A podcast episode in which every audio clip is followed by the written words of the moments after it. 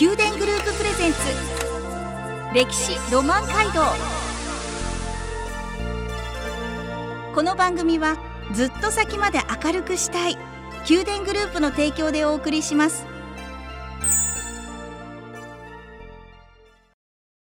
ラブ FM をお聞きの皆さんおはようございます。お相手の小柳ゆうきです。毎月第1第2土曜の朝7時30分からお送りする宮殿グループプレゼンツ歴史ロマン街道。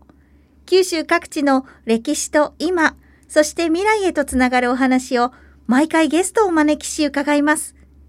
今朝は新宮町教育委員会社会教育課新宮町立歴史資料館から柏村拓夫さんをお迎えしお話を伺います。どうぞよろしくお願いします。おはようございます。おはようございます。まずは自己紹介からお願いいたします。はい、えー、おはようございます。私はあの新宮町立歴史資料館の柏村と申します、えー、普段はですねあの遺跡の発掘調査とかまたあと発掘調査によって出土した遺物の、えー、土器とかのですね、えー、復元とか保存あと歴史資料館の展示あと企画展の企画開催などを主に担当しています。幅広くお仕事、はい、業務内容ね、たくさんあるんですね、はい、え今日はスタジオにお越しいただきましたけれども新宮町はもうあの私福岡にずっと住んでますので、はい、お買い物したりお友達のうち遊びに行ったりってすごい身近な場所なんですけど改めて新宮町の位置や地勢で、えー、アクセス方法の福岡市内ラブ FM がある、まあ、天神あたりからだったら、どういうふうに行くのかなど教えてください。はい、えー、新宮町はですね、えっ、ー、と福岡県の北西部にあります。北九州市とか福岡市との間中間ぐらいですかね、に位置しています。はい。またまあ町内にはですね国道3号線とかあと495号線あと JR 鹿児島本線西鉄貝塚線などの市場幹線が横切っています。形としては東西に細長い形をしています。まあ、限界灘に浮かぶ愛の島だと。白沙青潮の真空海岸だったり、えー、また橘山連峰多くの景勝地がある、まあ、自然豊かな町でもあります。まあはい、最寄りの駅としてはですね、まあ、新宮中央駅だったり復興台駅前が一番最寄りの駅です、ね、はいはい。新宮中央駅のすぐ近く降りると IKEA などがありますよね。はい、ねお買い物したり、はい、ご飯を食べに行くようなこう、通り沿いにい。ろんなお店が並んでて、お仕事で行かれる方もあの道をよく通るし、はい、そんな場所ですよね。はい、そうです。はい、親子連れも結構住んでらっしゃいますよね。そうですね。子育て世帯も多いですよね。はい、そういうこう教育環境もやっぱり整ってるんでしょうか。はい。うんうん、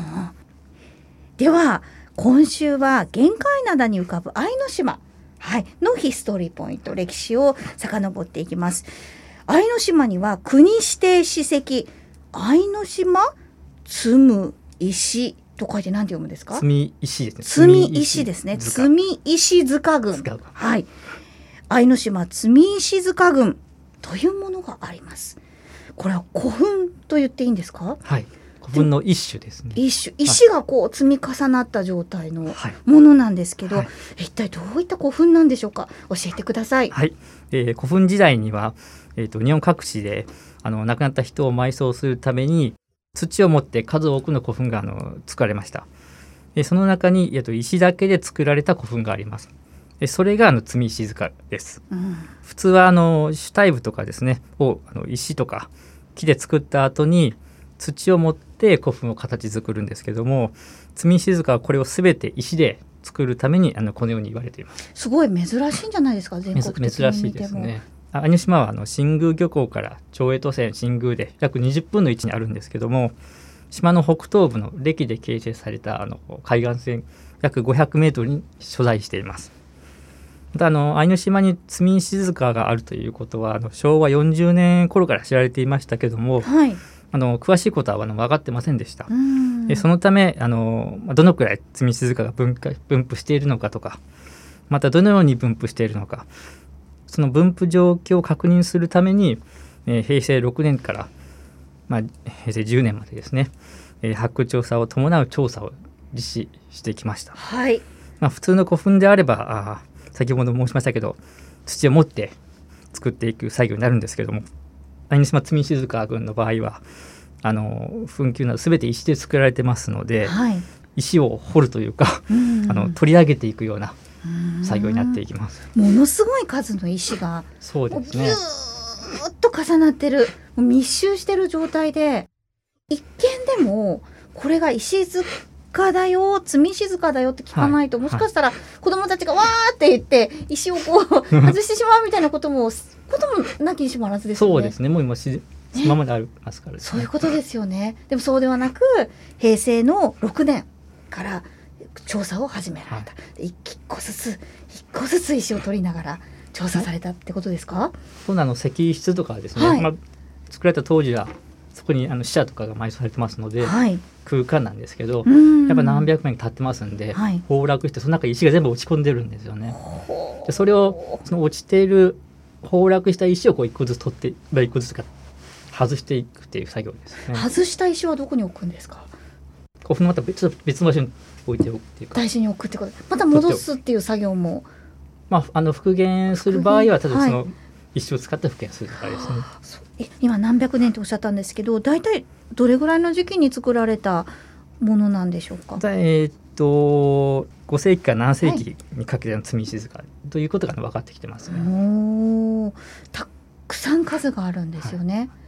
あるんですか？現在まで確認しているので、えーっと254基を確認しています。うーん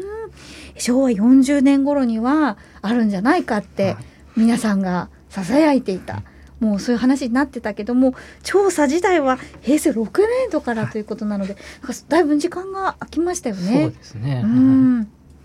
なるほど、まあ、そんな調査の段階でいろんなことが分かってきたと思うんですけれども、はい、どんなことが分かってきましたでしょうか？その調査を行った結果ですね鉄製品鉄でできたものだったりとかあと末木ですねとかあの端木とかあとあのネックレス装飾品。装飾ね、はいはい。あの水晶製の切り子玉っていうのも見つかっています。え末木って何ですか？えっとですねあのはい、硬い焼き物ですね。壺壺とかそういう焼き物、古墳時代にうん。出てくる焼き物のこと末木って言いますね、おー。何に使われてたんですか？例えば食べ物とかをよそったりするものもありますし、ええなんか貯蔵するためのものがあったりとかもします、ね、そういったものが出てきた、えー、他にもどんなものが出てきたんですか？あとはあの、はい。やっぱ土器土器関係とかが多いですね、うーん。状態はどんな状態で？あの崩れてましたのでやっぱ関係品というのはほとんどなくてですね、うんやっぱ石で割れてたりとかもう破片ですけどそういう状態でできてますね。もうそれを何年もかけてはい、もう根気のいる作業でしたよね。やっぱり石の隙間とかに入ったりしてるんでですね、はいはいはい。まあ、当時の担当者とかもですねうん、あの水晶製の切り子玉とかとちっちゃいものなんですけどもよくその石の間に入り込まなくて残ってたなという感じで話を聞いたりしてます。うん一つずつ見つけていかれて、はい、で、えっと一旦もうその調査は終了してはいいるんですけれども、どういったこう当時の人たちがどんなこうこの愛の島で生活をしていたとかそういうのって見えてきてるんですか？まだその全体的なたくさん調査をして安島自体がですね、はい。あんまり調査の手が入ってないんでですええね、ええまだ謎が多いところはありますね。またそこもロマンですね。でも実際に観光したりすることもできるんですか？私たちが見学したいと思ったら。まああのあの自由にあのえっと整備も進めてきてますので、はい。えっと積み静かな中を歩いてですね見学することは可能です。国指定史跡と、えーなっておりますので、まあ、そのなった頃のお話なども曲を挟んで伺っていきます。この番組はずっと先まで明るくしたい宮殿グループの提供でお送りしています。宮殿グループプレゼンツ歴史ロマン街道。宮殿グループプレゼンツ歴史ロマン街道。九州各地の歴史と今そして未来へとつながるお話をゲストの方をお招きし伺っています。今朝は新宮町立歴史資料館から柏村拓夫さんを迎えし新宮町の愛の島にある愛の島積石塚郡について伺っています。柏村さんはい。愛の島積石塚郡が国指定史跡となったのはいつ頃でしょうか？えー、とこのようにですね調査を進めてきましてまたあの貴重な遺物もお発見できました。でこのような調査成果を受けて平成13年8月7日に北部九州における古墳時代の中期後期の社会情勢や、えー、対外交渉を具体的に示すものとして極めて重要な遺跡という理由で国指定史跡となりましたその後ですね今度、えー、遺跡のですね保存公開活用目的として整備を進めてきました先ほども述べました通り、えー、兄島積静塚郡はですね、えー、約500メートルの歴で形成された海岸線に広く分布しています。まあ、254基あるんですけども、これはあの西日本でも最大規模の積み静かです。そのためあの橋からですね橋まで、えー、古墳を見学するのにはですね足元が不安定だったりとかまた歩きにくいとか、えー、時間もかかるのが現状でした。そこで見学路の整備を行いました。えー、景観を損なわないように、え、海岸のですね、え、平らな石を、まあ、こう敷くようにして、え、それをまだ幅1メートルぐらい、え、であの兄の積静塚君にこうなるべく影響を及ばさないところを通って、えー、見学路を作ってきました。え、またと1号分それから120号分、えー、と142号分合計3基の積み静かの、えー、復元整備も行いました。まあ、石材の抜き取りとかですね、まあ、大きく破損して石が、えー、崩落した時の石であろうこう石をそのまま使ってない部分については新たに石を積み直して復元をしてきましたそしてあの総合案内板だったりとか、まあ、復元した積み静塚の解説板とか休憩とかできるですね東屋などの整備を行い、まあ、平成28年にあの整備は完了しました。はいとても長い時間をかけて整備されたんですね。はい、東屋とかもあるんですか？ちょっと休憩できるような。はい、そうですね。えー、どのあたりにあるんですか？愛の島があって、玄界灘があって、まあ、北から南に先ほどお話しいただいた1号分、そして復元されている125分、さらには142号分とあるんですけれども、復元整備されたものが、その北から南までの東屋さんはどのあたりにあるんでしょう？積み入る時にですね。はいはいはい。あの島の中の県道が入ってる通ってるんですけども、はい、そこから積み、まあ、案内板があって積み巣がこっちですよと、はい、でそこの、まあ、中央侵入路侵入路があってその侵入路突き当たり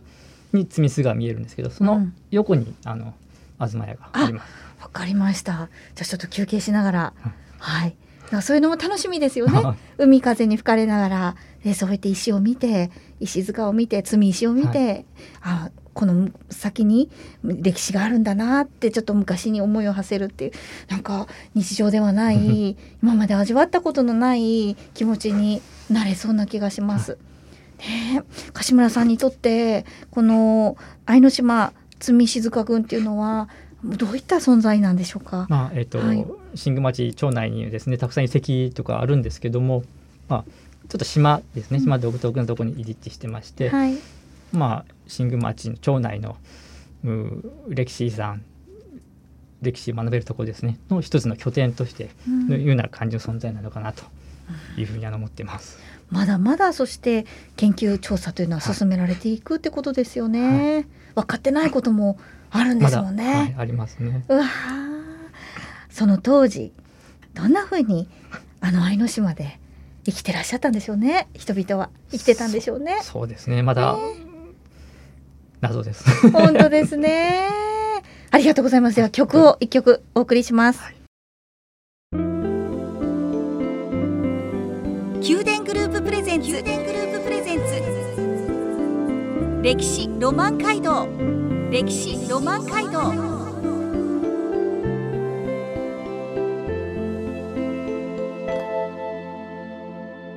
宮殿グループプレゼンツ歴史ロマン街道九州各地の歴史と今、そして未来へとつながるお話をゲストの方をお招きし伺っています。今朝は新宮町立歴史資料館から柏村拓夫さんをお迎えし、新宮町の愛の島にある愛の島積石塚郡について伺いました。柏村さんは日々、はい、えー、この古墳たちの整備、そして、えー、たくさんの方に見学していただくように、え企画をしたり、でお迎えしたり案内したりっていうことをされてますけど整備もまだまだ大変なんですよね。そうですね、うん、まあ、積静川自体がですね自然の中にある遺跡ですので、はい。まあ時間が経つとですね木とかこう草とかがですね繁茂して積静川のこの噴気部分を覆ったりしてちょっと見えづらくなったりするんですけども、まあ、ですので年にまあ2回1回から2回ほどですねあの除草作業を行って管理をしています。ああ、そんなご苦労もあるんですね。え、福岡市内の例えば天神あたりから、えー、愛の島に行こうと思ったらどんなルートになります？改めて教えてください。まず一つがですねあの西鉄の新宮駅から、えー、と愛島行きの都線上まで、まあ、徒歩で約20分ほどそれからあの JR 復興大前駅からですとあのコミュニティバスが100円バスなんですけどもアイランド線がありますのでその第一ルートをご利用いただきまして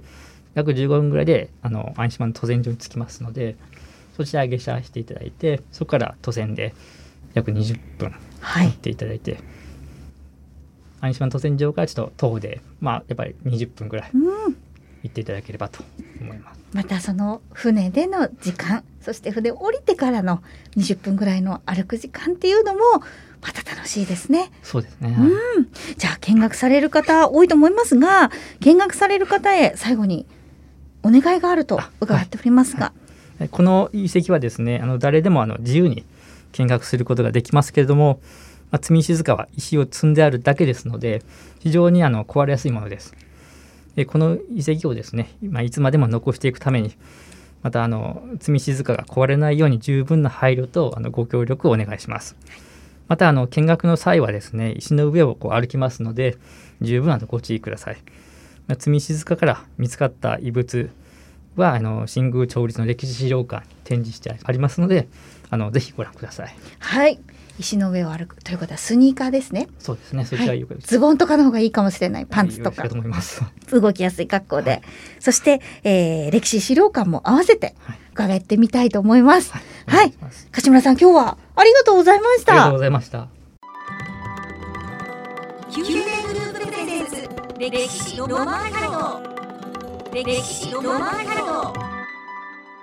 毎月第1第2土曜の朝7時30分からお送りする宮殿グループプレゼンツ歴史ロマン街道九州各地の歴史と今そして未来へとつながるお話を毎回ゲストを招きし伺います。来週も新宮町です。お楽しみに。この番組はずっと先まで明るくしたい宮殿グループの提供でお送りしました。